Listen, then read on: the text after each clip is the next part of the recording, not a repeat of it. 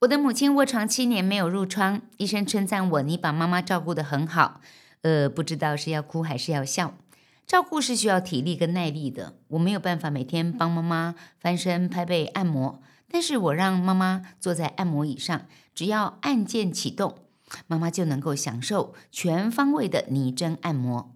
在许多演讲场合遇到还在辛苦照顾家人的粉丝朋友，他们会问我：“妈妈是坐哪个牌子的按摩椅呀？”坦白说，我家换过好几款，现在我最喜欢 Panasonic 小魔力沙发按摩椅 EPMA 零五，时尚造型，一椅两用，不占空间。我更感谢这个按摩椅，天天解除我的全身疲劳。限时优惠中，陪伴要趁早，对家人好，更要对自己好哟。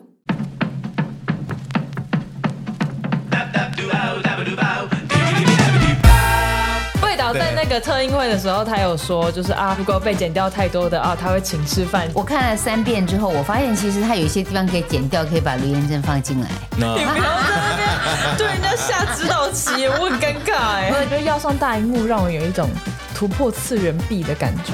你知道突破次元壁？不太知道，就是果然世代有差。突破次元壁突破新台币。哦，好像也可以。路上录上啦，哇这是用 SD 卡录的吗？都要用 SD 卡录哇！爸爸开始在意这些细节，妈妈根本不知道我今天用什么录，对不对我不晓得。？OK，今天是羊肉炉 EP Nine 嘿，第九集啦，也是二零二四年的第一集，没错，对不对？对。然后今天这一集，哎，我们邀请到一位嘉宾，就是我们羊肉炉的炉的始祖炉主啊，羊肉炉炉主卢志清，就是我。哎，自己讲自己的名字哈，有没有觉得不习惯？这是什么声音？羊肉炉，这也在告诉很多我们 Parkes 的听众朋友说，呃，我们应该在新的年度里面累积了一段经验啊。陆延珍自己策划，然后制作了这么多集的节目之后，我们开始会加入一些新的元素，包括有一些来宾的邀访啊。那当然，大家也可以告诉我们，你想要听听看谁跟他父母亲相处的状况，嗯我们也可以来约一下。不过今天没有要访问爸爸，对，今天不是访问，今天只是邀他来跟我们一起聊天而已。对对对对对对，邀他们来跟我们一起聊天的原因，是因为我们今天就想来聊大这件事情我们要聊 Big 这件事，B 情。I G，哎，哇这是一部电影，这是一部电影，播出的时候已经上映大概一个月了哈。嗯，这是我们魏德胜导演的最新力作，叫做 Big B I G，也是八一六。那八一六其实还有一个很有趣的故事哦。嗯，八一六其实是魏德胜的生日。哎，对，哦，那他是八一六是属于狮子座吗？八月十六，八月十六是狮子吗？哎，我不，我不记得星座。哇，我们两个完蛋了，要被要被要被笑了，不知道八月十六是什么星座。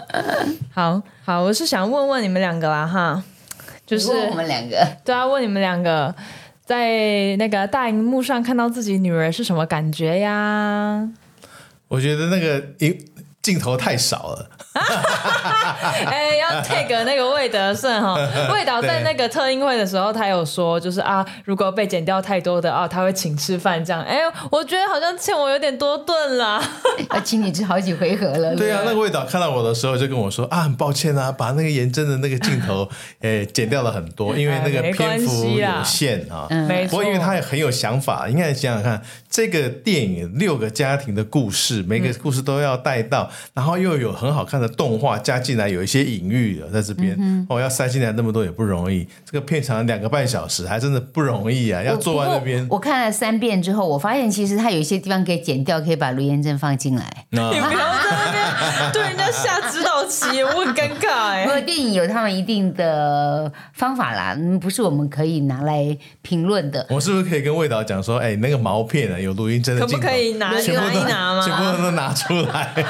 哎、其实我一直我我一直有点想要跟他要这件事情，但是好就觉得啊，好像算了算了，没关系啦。哎但我真的个人，我个人真的是觉得被剪掉这件事情，我真的还蛮无所谓的，因为我觉得我参与这一部片。的重点真的是参与到这样子的剧组，我跟你讲，你第一次拍电影啊，你被剪掉只是刚好而已。哎、真的有很多那种，哎，好好不容易有个角色，然后去拍啊拍拍拍拍，结果最后什么都没有，真的直接完全剪掉。完全剪光光，而而且这个电影啊，这这部电影里面剧组的所有成员都对我超级 nice，嗯，我真的觉得，是因为你是杨月娥的女儿吗？诶，有我觉得好像不是诶，因为因为他们不是每一个人都知道我。啊，没有，但他我自己我自己也不会去跟人家宣传说哦，我是杨月儿、杨月儿、杨月儿的女儿这件事情，因为我觉得我就是我。那刚好我妈妈是杨月儿，然后这件事情让我觉得我很幸运，但。大家也不会，呃大家也不会给我一副就是啊，你是新二代，你怎么样，你怎么样，或者你是菜鸡什么什么的，没有，我反而在这些前辈的身上感受到一份爱，是他们好像有点像是看到初出茅庐的自己的样子。哦我觉得现在的那个人，当然每个人的状况都不一样了哈。但是我会觉得说，我们的这个 Big 这个剧组里面的所有的人都很有同理心哎，真的，哦。他所谓的同理心。不是同情心哦，同情心可能是你觉得说啊，这个小孩子很可怜，同理心是他的感受你感受得到，所以那是不一样的东西。所以哦，你刚刚小珍在讲说，哎，好像人家对你很好，我觉得可能应该是有些人他就是有那种同理心，想他哎当时还是菜、就是。菜菜鸟的时候，嗯、哦、的那种无助啊、彷徨啊，尤其是曾沛慈，哦，对我必须要她真的是一个说下天使，她真的是天使。nice 哦。我从第，反正我第一次见到他，他就对我示出很强烈的善意。当然不是不是特别他对小孩也好他对任何人都是，对小朋友都是。嗯但是我印象最深刻的是在杀青酒那一天，就是我们有大图输出了很多张剧照。嗯，那那时候就邀请了很多主演们去签名嘛，在自己的剧照上面签名。我就想当然尔觉得不会有我的照片，所以我就也没有凑过去。我只是跟着一起走过去，但我知道一定不会有我的照片。但我就在旁边跟大家聊天哈拉这样子。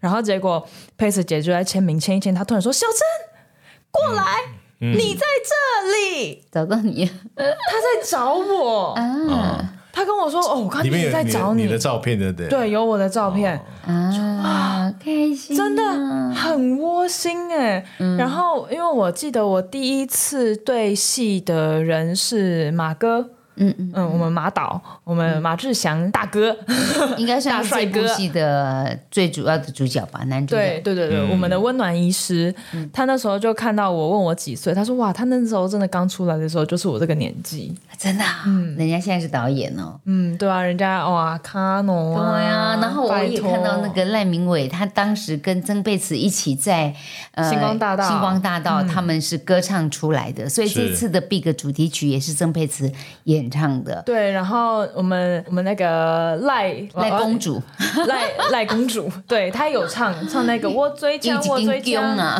对对对哦对对，公主了，也是她哦。唱的，不是女生的公主啊。我也是，我也是 princess。是是公主 她有不是公主经营一家他们家的那奇怪在这里面剧组的那个信赖宫，我演宫啊。那他也是第一次要上大荧幕，应该要问大荧幕的经验，还可以问问他是什么感觉，因为第一次上大荧幕就剃光头，他他跟他的爸儿子一起剃光头，跟剧中儿子一起剃光头。我觉得要上大荧幕，让我有一种突破次元壁的感觉。你们知道突破次元壁不太知道。就是呃果然世代有差，突破我只能突破新台币 哦，对，好像也可以。次元壁就是那个二次元，二次元对对对，对啊，次元这件事情本身就是好像不同的世界。啊突破次元壁的感觉，就是我好像就是进入了一个新世界，就是我从来没有想到自己真的，这是属于动漫用词，是不是？哎，也不是哎，就只是年轻人的用词而已。要问不知道，我们就等一下私下再问，要不然很闹亏。啊，也不会啊啊本来就不同世代啊。没关系。对，看到自己的脸在大荧幕上，然后还有我有一场那个 Angels 的包场啊，就是我你的第一支广告代言，对对，他也有在。在他的包场前面有播我们那个 Angels 的形象片，然后那个又是更大脸攻击，然后我发现，哎，我好像其实还自己讲有点就是害臊，但我觉得我好像蛮适合在大荧幕上面出现的。你再近一点，你再放大一点也没有关系的那种。对，而且而且奇怪的是，我在那个荧幕上面看起来比较瘦，哦，很奇怪耶。我在荧幕上是吃亏了，每次上镜头看起来都比较胖，人家见到我本人都说：“哎，阿娥你本人好瘦。”我其实是刚好而已。刚好而已哈。但是不只是我演戏这件事情，因因为演戏其实我就是从戏剧系开始嘛，就是加入了戏剧系，误打误撞就进入了这个行业。但妈妈，你其实之前也有演戏的经验吧？我其实曾经有过梦想，是想要当演员呢。真的、啊，所以我高中的时候去考了国光剧校、国光国光，剧校，国光剧校是国京剧，哎，对，真的哦但是他们有练功的戏剧系，练功大。S、小 S 他们就是读国光啊。哦，那你为什么没有去读国光？我没有考上，因为身高不够。他们有身高限被制哦。在面试的时候就我到面试的时就候，被然 K 后下来就被我还在演呐、就演，我还记得是演一个打什么？接一通电话讲了一些什么事情，我忘记了。嗯嗯，就是一个人独角戏在用一个电话在演一段戏，嗯，但是那个时候我真的没有没有达到，但我那时候有一点不太开心，就是如果你有身高的限定，为什么你不早点说？简章上就要写，对，但也许就是我不够突出，嗯，不够出众，所以就这条路就戛然而止，我就完全都没有没有去走过这段路。结果你的女儿帮你圆梦啊，哎，我国中的时候倒是有玩话剧，我们的老师王青春老师，他有个剧团，所以我在基隆的中山堂，就现在的文化中心的那个地址那里，还曾经有过公演。演哦，嗯，我有演舞台剧。演什？么舞台剧我？演一个小村姑吧，绑了两个辫子，很可爱。我也是从舞台剧开始啊。但我也觉得我应该可以演，我演过连环炮，你知道吗？嗯哎，各位可能连环炮是什么？连环炮，不知道，这个就是世代不连环同。炮是什么？连环炮就是以前王华伟忠制作的，然后像那种封神无双那种东西类似比他们更精彩。哎，我要这样讲吗？哦当时就许孝顺啊、彭恰恰啊，因为那个时候是创举的，对郭子乾呐、洪都拉斯啊、杨丽英 freestyle 啊。吗？现场 freestyle 吗没？有他们其实有脚但是本，都是你要现场演喜剧的短剧，演了以后马上剪辑，然后晚上直接就播，就是 delay life 的的那种播就出就。是像那个哦，哦，不是我比较近期，就是像什么全民大闷锅啊那种，他可能连全民大闷锅都 不太知道，就每个人会模仿各自不同的角色，然后会演一段，比如说像郭子乾常常。会就是有一些模仿秀模模仿秀的那种感觉。但那个时候不太是模仿秀，而是有一些剧情，因为剧情大家演不同的角色，然后去诠释一段反讽政治啦，或者最近的新闻事件呐、的方法，那蛮有趣的哈啊！可是我那时候，但不过你就是 演一演，你也是靠自己的方式，也还是在演艺圈打滚了几十年了。我可能我有发现到，当时在录这个节目的时候，那时候在华视摄影棚，哇，真的是日夜有点颠倒，而且压力很大。那每个人都被绷紧的神经挤到最后，要把东西全部。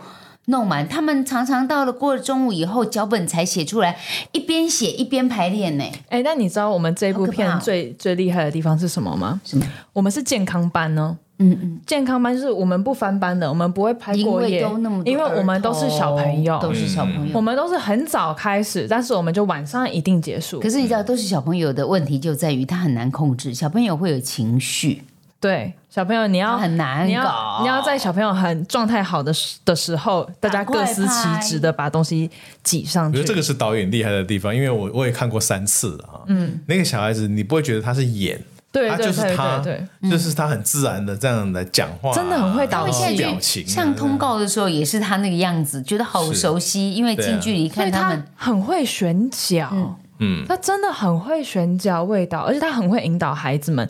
就是味味道，他像是这一部片的爸爸，嗯，就是他对孩子们，孩子们都叫他魏魏，搞得我也会不小心叫他魏难魏。怪海报上面写了一个魏魏导的，喂喂。魏魏导演拍的，嗯，魏对魏导演拍的。他太有亲和力了，嗯。我一直会一直下意识的觉得他是地方叔叔，可是之前跟魏导工作很久的工作人员有跟我分享说，其实魏导是脾气很大的导演。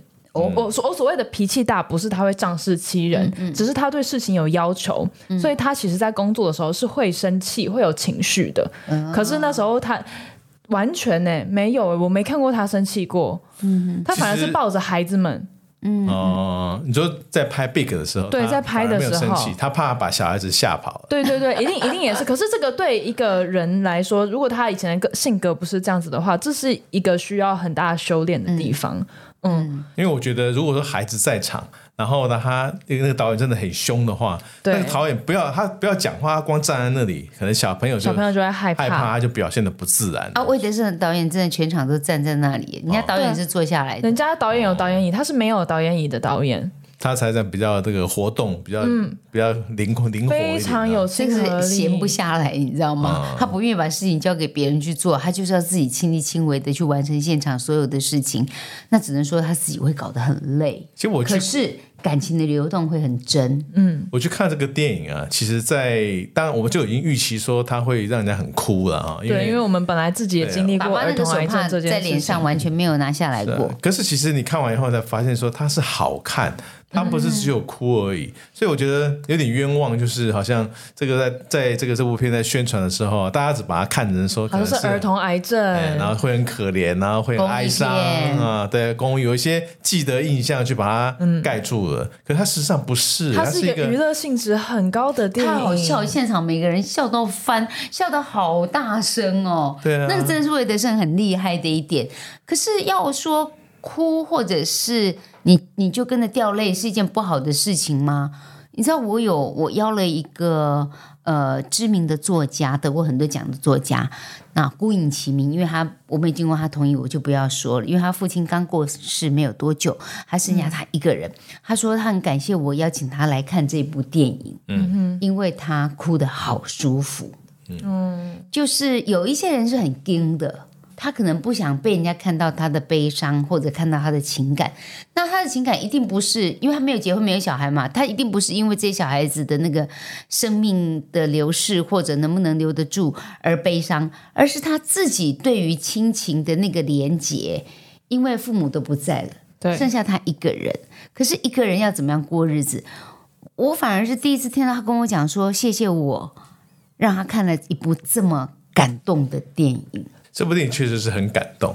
而我看的时候，其实我当然是很想哭了哈，可是其实我没有办法哭得很舒服，因为可能男生就是就你偏你盯，你会你偏就是盯，这样对你就会子盯住，因为其实那个那个哭，其实啊，真的要哭的话会放声大哭。嗯，可是你在那个公众场合，你根本不能够这样子。嗯，而且那个他的哭法哦。看这部片的那个哭，不是只是静静流泪的哭而已，我真的很想放声大哭，讲实在话。真的哦很可是深沉，是不是？可可是我就一直把它忍下来，我不能够出声，我不能够让我周边前后听到我在那骂骂号，对不对？我觉得主所以要其实我我那时候看的时候，第一次看我是很难过的，嗯，对。那当然第二次跟第三次的时候，我知道那会难过，然后但是我我知道剧情的发展，所以我还是难过，但我会流泪，那个就不会让我那么像第一次的时候这么惊。所以我，我觉得说，我每每看了三次，三次的感受都不一样。我觉得主要是因为我们曾经经历过这件事情，但不是说哭这件事情不好，因为我得到很多反馈，是他们有些人是担心自己会哭，所以不想去看这一部电影。嗯嗯。但是我觉得他之所以会牵动，我们先不说哭，他牵动你的情绪，不只是因为剧情是可能包括生死，我觉得更多的是刚刚有讲到亲情这件事情，友情，它里面也有友情，还有那一种大家在同一阵线互助的那一种义气感。嗯，就在这一部电影里面含瓜了全部。虽然说它讲的是六个家庭，或许有一些评论是说他们觉得哦不聚焦啊干嘛，可是我觉得生活就是这样，对，它就是很写实的一部片。生活本来就是片段片段，对，没有人生活生活的像一个小说一样，哦 生活像一个怎么在讲故事。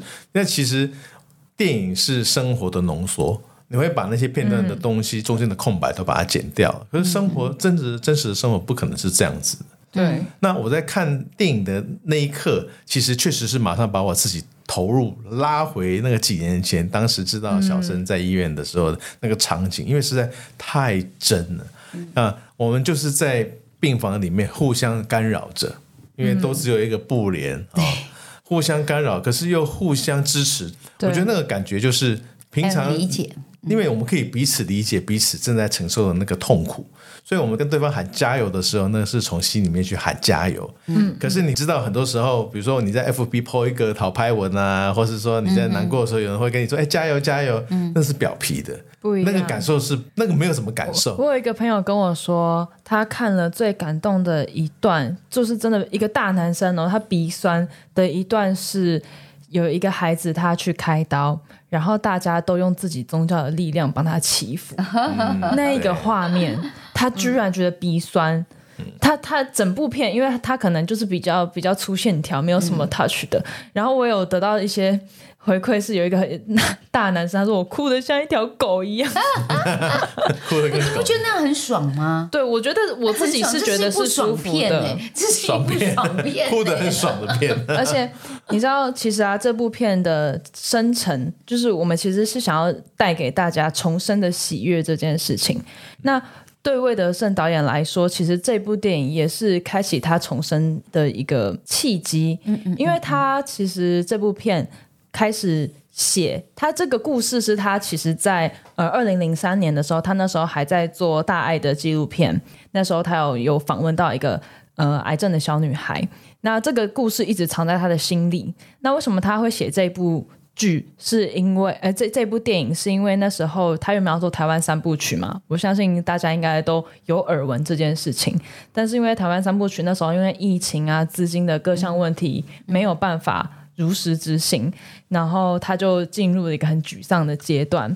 结果那时候他就突然想到了，哎，动画这件事是否可以把三部曲变成动画这件事情，所以他。尝试去计算了成本，然后发现这个可行，所以三部曲后来就打算做动画嘛。嗯，他转头就着手开始做 Big，所以 Big 里面有一些动画片段，他也有在也跟大家坦诚说，这是一个他也想要做做看的实验，是否可以这样子融合。那这个动画就是我一开始在看 Big 这个电影的时候，真的也是一个问号。哎，我们今天来看动画片嘛？对，啊，其实它它是贯穿全场。嗯，的一个很重要的重要的剧情紧紧扣在一起。他真的为了很会讲故事。对，因为他那时候他自己也是在一个很低潮的状态下，他透过这一部生命重生的电影，然后呢，他告诉他自己说，所有的情况再坏再糟都没有对。直接面对生命的危害还要早，所以他相信事情是会有转机的。所以我我我相信啦，我不知道他是怎么想，但我觉得如果我是他的话，这部电影也是一个拯救自己的力量，然后也希望这一份转念也可以带给所有的人。可是你可能不知道，那个魏导那时候在准备写这个电影的剧本的时候，嗯，其实那时候你刚刚治疗完成，嗯嗯嗯，后期的，嗯，然后会回家。那个时候他已经就在想了，他已经把一些东西已经丢给丢给妈妈，已经想了几个故事出来，已经丢给那个雏形已经有了。他还来问妈妈，就是因为他知道我们真的在医院有待过，呃，真实的一些剧情状况，他就在问妈妈说，他这样的写跟预想是不是合理的？他已经开始在写，对，毕毕竟他也没有待过癌儿童癌症病房哦，但后来他花了很大的力气去研究。对啊，对啊，一定啊，一定得这样。对，那这个这个就是花了很大的心思去做这一件事情。我们很期待这部电影被看见，是因为魏德胜导演在他最低潮的时候，他觉得每个人都有人生当中面临的苦难跟挫折。那你在碰到困难的时候，你要用什么样的态度去面对？当然，我们现在人都会讲说啊，逃不可耻啊，因为有效啊。嗯嗯。可是我逃跑之后呢，这个事情就没有发生吗？那就会有人处理吗？还是我应该要面对的态度去看看这件事情究竟会走成什么样子？嗯，魏德胜就是用这样的心情在写这部电影。他就说我我没有逃，我面对了。那因为二零二三年我写了一本书《不逃跑的陪伴》，对，就是在讲。逃跑这件事情，嗯，哦，我在其他媒体里面看到魏德胜说到这个不逃跑的时候，我吓到哎，对他那句话是这样讲的，他说他觉得每一个人活在这个世界上都是 big，就是你可能会选择退缩，你也可能会逃避，但是对他自己而言，他很努力，他没有逃，所以他认为没有逃开的人都是 big，就像这些小朋友一样，他们努力的去面对自己的病魔，他们没有逃。他们应该也没有地方可以逃，他们想要对于“逃”这个字的那个概念跟我们大人想的不一样，不太一样。反而是魏德胜导演用一个很简单、很童真、很童趣的方式，去展现了我们其实每个人都有一个强大的身心跟呃很大的一个武器，是可以去解决你面临的问题。但在成长的过程里面，我们遗忘了。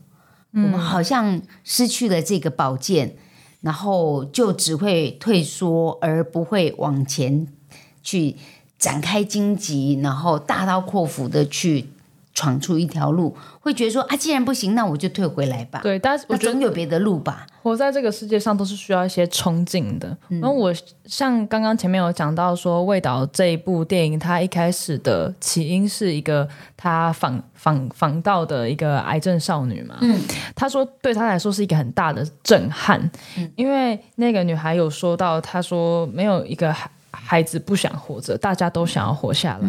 就发现这个最弱小的生命，他的求生欲居然是最强的。嗯那如果孩子都可以这样子的话，为什么身为大人的我们要这样怀忧丧志？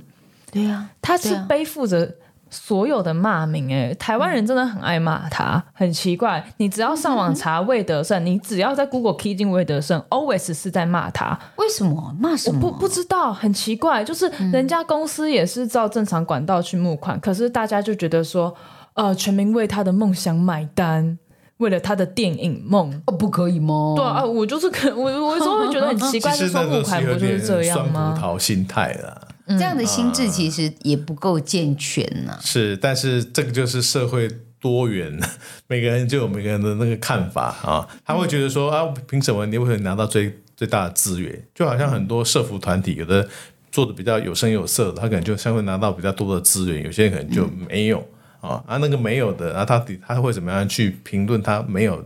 被人家吸走的这些资源等等，会有那种不平，因为我们就是都是人而已，因为我们都是人，所以我们才是就是那种平凡的人才会计较啊，才会更加要去对抗，而没有去思考到说，哎，其实我们面对的问题都一样啊，我们是不是要透过合作的方式，然后可以有共好？大家都不会是先想到这个，大家一定一开始都是想我想要先抢资源而已。对啊，因为我们一个人光着屁股来，也是一个人走啊。我给他穿条裤子，哦，尿尿裤子吗？是尿尿裤子还是尿布？对啊，给他穿条裤子。然后我还我还回到这部片，我就回想，因为我看三次之后，看到一些小地方哎、，我也是、哎、啊我有一些地方没看到。哦，小珍站在那个护理站里面，对啊然后我不晓得那个是你。我上次看第二遍才发现，哦啊，那个是你哎。看第二遍的时候，爸爸在我旁边，然后就跟他说：“哦，这个手是我，哦，那一个手是对，”因为很多 会被剪掉。特写镜头，或者是他在做一些医疗动作的时候是戴口罩的，嗯，好不容易可以露脸了，结果呃戴了口罩，那很多戏是其实用用手在做的时候，那个镜头其实拍到的也是小珍，只是没有剪进来。对啊，然后我我那天看到一个镜头，第三次才看到的，我就跟妈妈讲，也就是那个那个马志祥，他当他的温暖医师，后来他一个孩子手术失败了，他就很难过，他就跑到那个阳台上面，嗯。睡了一夜，睡了隔睡到隔夜一个场景。后来他到到最后他醒来是被一只蝴蝶吵醒停，在他的额头上。对对，那我就会会说，哎，他就是感觉他就是一个化蝶，就是那个小孩子好像是化隐隐喻化成一只一只蝴蝶的，就停在他上面，把他叫醒了。这改天可以他要飞走了。问问看导演他是不是这个想法，还是你要嗯、有很多很棒的作品，在于每个人的看到的点不一样。大家的诠释不一样，对，大家解读我不一样。觉得都 OK，你都可以用你自己的方法去解释。我们刚刚在讲说魏导在网络上被骂得很惨这件事情，其实我会想到说，小珍在治疗的过程里面，医生曾经问过我说：“哎，奇怪，我觉得你们家好像小珍都没有什么太大的情绪起伏，而且你们家感觉很稳定。”嗯，那我就心里在想说：“啊，你是看过多少家庭很不稳定？应该很多了应。该很多了哈，可能会在病房里面大看过哭很多这样，。啊然后或者是互相的责备啊，这些也都是我曾经看过在医院里面的画面。那我告诉医生说，我想是因为我们家里面的价值核心跟那个爱很很足够，所以小珍从来没有觉得不被爱，她就是很笃定的，就是会被疼爱，会被我们尽所有能力的去抢救她、治疗它，所以它是安定的。那我用这个来对照那么多在键盘手后面在骂人的，你看很像佛家讲的，你见山是山，你见屎就是屎，你知道吗？你看人家不好是因为想，你你心里面怎么想，你看到的就是那个样子。对，就是这种感觉。嗯，其实常常有人会问我说，就像医生会也会有这种疑惑，说你们为什么家里总是很快乐、很愉快？我觉得我确实是很幸运的人，我确实因为这一场病，这场病对我来说是礼物。我觉得，那为什么我可以这么快乐？我觉得还有一个最主要的点是，我努力的让自己看见任何事情对我来说是好的角度，就是、怎么讲，万物静观皆自得。所有的事情，你都还是可以在里面找到一个稍微好一点的地方，嗯去给自己一点，带给自己一点快乐。我觉得快乐是自己给自己的。那对，就是其实是自己的选择。嗯，你一天要过，你要选择快乐，还是要选择悲伤或者痛苦，而去钻牛角尖？对那，还是自己的选择。那人生好像有时候也是一把赌注，像这部电影《Big》，魏德胜导演到处跟大家讲说不好看，我会退钱。嗯，你知道到目前为止没有人找他退钱。还是其实大家找不到他，没有开我有一个朋。友是作家，他也在网络上讲说啊，我我就邀请我的所有的朋友说，你们去看啊，看了以后如果不好看，你们跟我讲，我退钱。那真的没有人去找他退钱，那他就觉得说怎么办？我我想要赔钱给人家都赔不出去，然后他就到网络去找看有没有人有负评的。哦，终于有找到两个人，好有在某某个底下留言讲说这根本就是没有好看的，我就没有那种感觉啊。然后结果这个朋友就讲说私讯给这两个人哦，说那我可以退钱给你们。可是这两个人也没来跟他领钱，我觉得啊，很有趣，就是留言也是他们的想要。对那个留言很很多时候是反映了你的你的心态，嗯，你是一个什么样的人，所以你就用什么眼光在看世界上的这件事情。那可能因为我们一家人一起经历了小珍癌症治疗的过程，我也不知道会不会我们在看这部电影的时候是变得不客观了。嗯，可是我也去问了很多周遭一起看过这部电影的朋友，他们说这剧这部电影其实也有很多他们家人曾经经历过的一些 moment、一些片段，不一定是对小孩，可能是对父母或者是对另一半，那个不放弃，那个面对，那个没有逃，就非常值得大家可以进来。看一下这部电影，反正不好看，魏德胜会退你钱。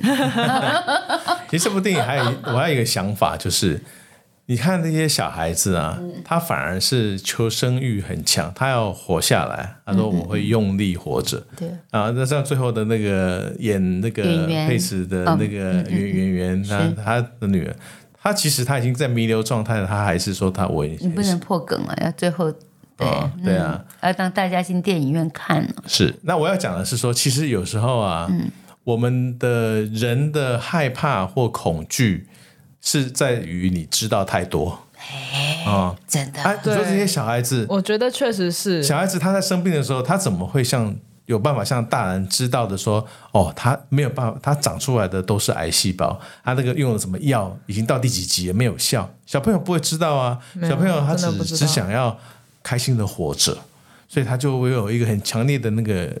求生的欲望会出来，可是是大人知道太多了，就把自己绑住了啊，没希望了啊，算了啊，我放弃了，反而就会喊在先。当你知道太多的时候，这是好还是不好啊？所以我们剧情不要让大家知道太多。就希望大家都可以进电影院来一起欣赏这部电影。然后看完电影之后，可能如果可以对你产生共感，那我觉得最好。那你如果没有什么共感，有一些有趣的片段，我相信你也一定也会很喜欢。会开心呐、那就真的太好对笑，了。其实真的是看完，真的是你一定会被这些孩子们勾追到，你真的是哦，那个姨母的那种心会直接喷啊，出来。这个团队非常有趣，我跟着他们去跑那个通告，在电影院跑来跑去哦，哇，这些这些孩子的家，他们的父母亲真是使尽全力的配合，跟着他们去跑通告。嗯，所以连马志祥啊，还有那个范逸臣，他说他们没有看过一个这么有爱、这么有向心力、这么